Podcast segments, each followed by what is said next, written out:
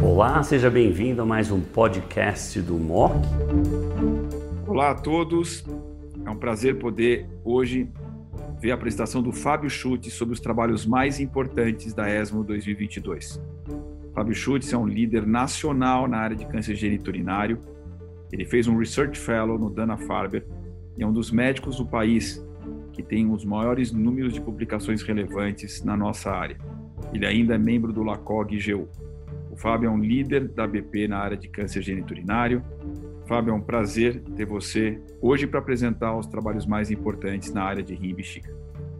Obrigado, Fernando, pelo convite. É um prazer estar aqui uh, no MOC Destaques ESMO e eu vou então falar sobre os principais destaques que eu achei no, no tratamento dos pacientes com câncer de rim e câncer de bexiga. Fábio, excelente apresentação. Eu vou querer focar em duas áreas que eu acho que são as mais importantes que foi apresentado na ESMO. Você acha que os estudos negativos de adjuvância, é importante a gente falar que estudos negativos são incrivelmente importantes, tanto quanto os positivos. As pessoas ficam decepcionadas, mas elas têm uma importância incrível para entender melhor a doença, entender melhor quais são as melhores estratégias. Você acha que esses estudos, de algum modo, eles tiram o entusiasmo do Keynote 564 com pembrolizumab adjuvante em pacientes com câncer renal operados de alto risco para recidiva? É, essa é uma excelente pergunta, Fernando. Eu acredito que sim. Eu acho que tira um pouco o entusiasmo. Eu vou falar por quê. Porque eu acho que um, o estudo Keynote 564 ele ainda não mostrou benefício em sobrevida global. A análise de sobrevida global ainda é imatura. Então, a única benefício que a gente vê é sobrevida livre de doença. E, obviamente, quando a gente está falando isso em adjuvância, em última instância, o que a gente quer é curar mais pacientes, não apenas retardar o diagnóstico. Se a gente resgata os pacientes que recidivam com imunoterapia uh, e não, não melhora a sobrevida global, não, não tem impacto. E um outro ponto é que imunoterapia tem um risco de toxicidade severa, inclusive fatal, que pode ocorrer.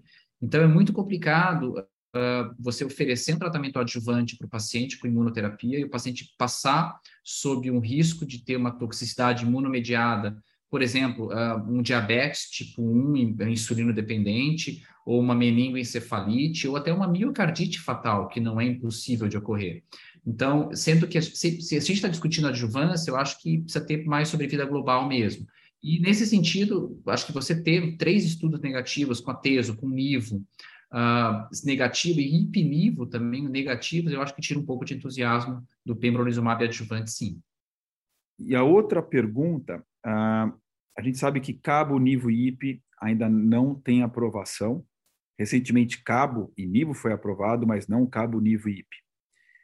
Se for aprovado ou quando for aprovado, quem seria o paciente que você reservaria cabo, nivo e IP? Obviamente, nós estamos falando de pacientes de risco desfavorável intermediário. Então, os favoráveis já não estão nessa pergunta. Mas quem que você optaria por cabo, nivo e IP, ao invés de nivo e IP, ou cabo nivo, ou pembro e axe, ou no futuro lenva e pembro?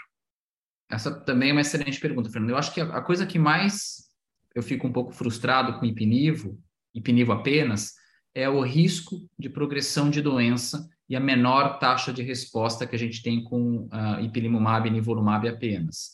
Então, uh, eu acho que a oportunidade de combinar ipinivo e cabo é você conseguir manter o ipilimumab junto com o nivolumab, que é uma boa combinação de imunoterapia, e, e é a única oportunidade, por enquanto, de você oferecer um anti-CTLA4 para o paciente, e você adicionar o cabozantinib aí, eu acho que você aumenta a taxa de resposta, como a gente viu no estudo, e você aumenta a sobrevida livre de progressão e você diminui a, a, a, taxa de progressão de doença. Eu talvez não tenha comentado, mas a taxa de progressão de doença foi também menor no, no ipinivo e cabo versus ipinivo.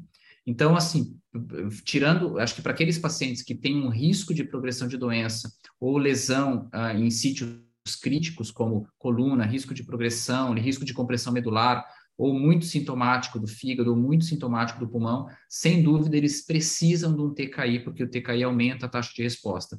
Então, eu colocaria ah, essa combinação de ipinivo e cabo junto com as combinações de IO mais TKI. Vai ser uma grande discussão se você vai fazer pembro e lenva, ou pembro e axe, ou nivo e cabo, ou IP, nível e cabo, mas ele vai entrar mais ou menos na combinação de IO mais TKI junto.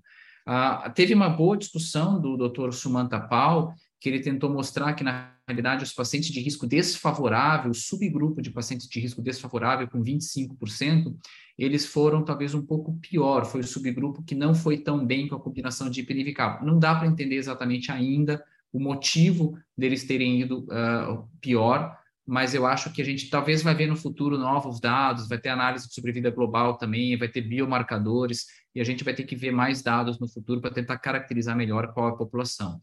Mas eu acho que hoje, se você tem uma população que talvez não exija grande uh, grau de resposta, você manter hipnivo, uh, se você não quiser expor o paciente ao TKI, seria também bastante razoável. Muito bom, excelente. Fábio, muito obrigado. Uh, parabéns pela apresentação e nos vemos com novas apresentações para a ESMO 2023. Um grande abraço. Um grande abraço, Fernando. Obrigado pela oportunidade e até a próxima.